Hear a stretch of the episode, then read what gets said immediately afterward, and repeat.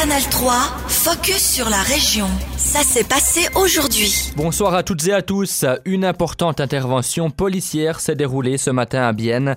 Des membres d'intervention de diverses unités spéciales, parfois lourdement armés, étaient présents à la route de Neuchâtel, à la hauteur du restaurant Reblous. Il s'agissait de l'épilogue d'une course-poursuite qui a débuté à 4h15 ce matin dans le canton de Vaud.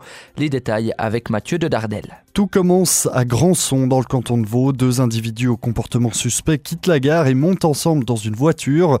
Les gendarmes les ont alors poursuivis et leur ont demandé de s'arrêter.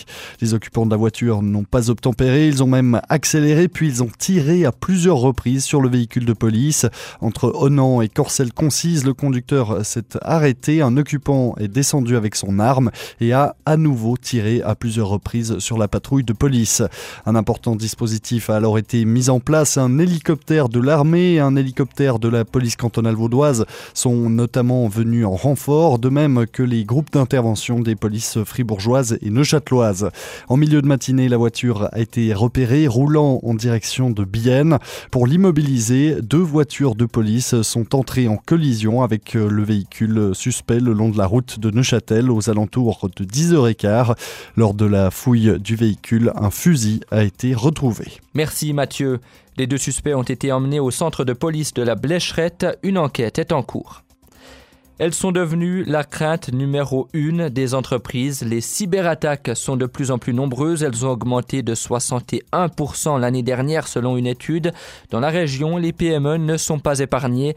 La brasserie BLZ d'Orvin a vu son administration en ligne complètement gelée.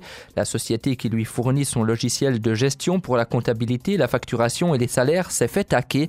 Une situation qui a duré trois semaines avec des conséquences très ennuyeuses pour BLZ, comme en témoigne son copropriétaire Arthur Baltz. Le hacking a eu lieu le 20 novembre et puis donc le 25 et les salaires. Donc il y a déjà cette partie-là où on a dû finalement faire toute la partie euh, gestion des salaires euh, de manière manuelle. L'effet immédiat, ça a été le fait qu'on ne puisse plus émettre de, factures.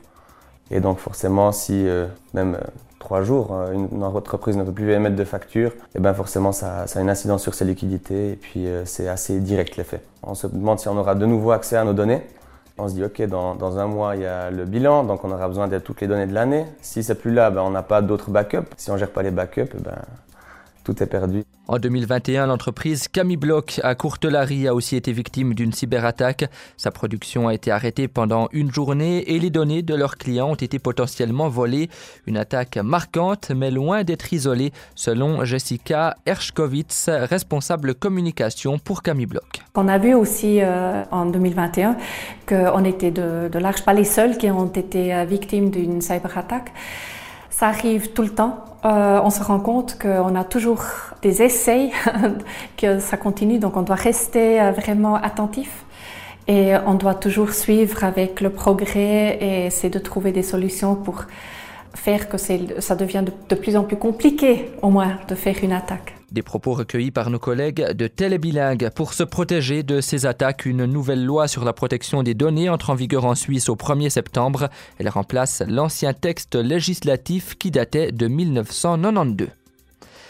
40% de femmes dans les organes dirigeants des fédérations sportives. C'est l'objectif déclaré par le département fédéral du sport qui propose une série de mesures pour rendre le sport plus éthique d'ici 2025.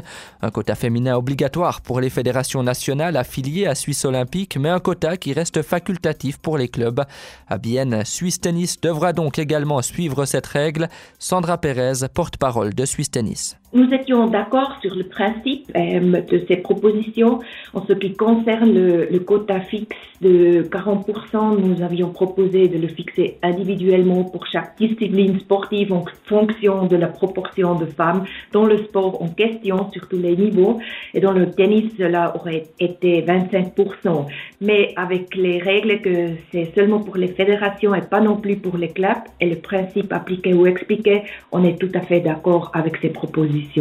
Actuellement, Swiss Tennis compte 30% de femmes dans son comité central et 20% dans son comité directeur. Parvenir à 40% ne semble pas un objectif démesuré, comme l'explique Sandra Pérez. Chez Swiss Tennis, on a déjà l'an dernier, on a intégré les principes éthiques dans nos statuts Tennis a mis sur pied quelques nouvelles mesures dans le domaine de la prévention, des structures ou de l'intervention, également des actions pour motiver plus de femmes d'entrer dans le domaine du coaching ou du management de club. Donc, pour nous, peu va changer comme on va poursuivre déjà nos mesures mises en place. Si les fédérations sportives suisses ne remplissent pas le quota de 40% de femmes, elles ne seront pas sanctionnées, mais elles devront expliquer pourquoi elles n'atteignent pas ce quota et comment elles comptent y arriver.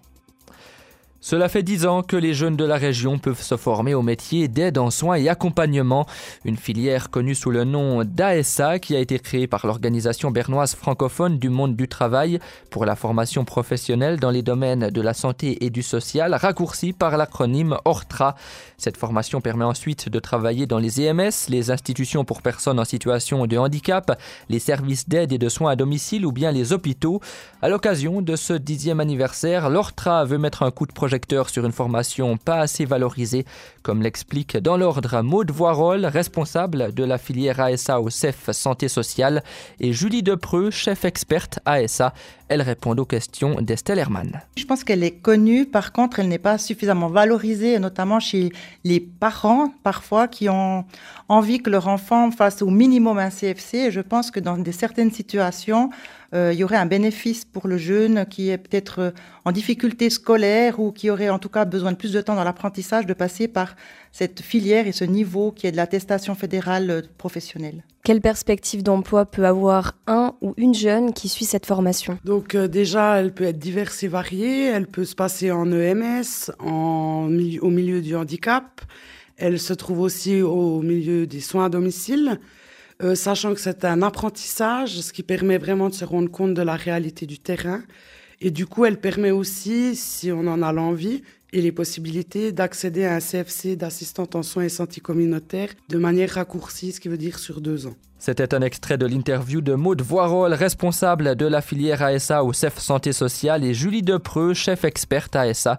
À noter que chaque année, ce sont une dizaine de jeunes qui suivent cette formation dans la partie francophone du canton. Retrouvez l'interview dans son intégralité sur notre site internet. Canal 3, focus sur la région.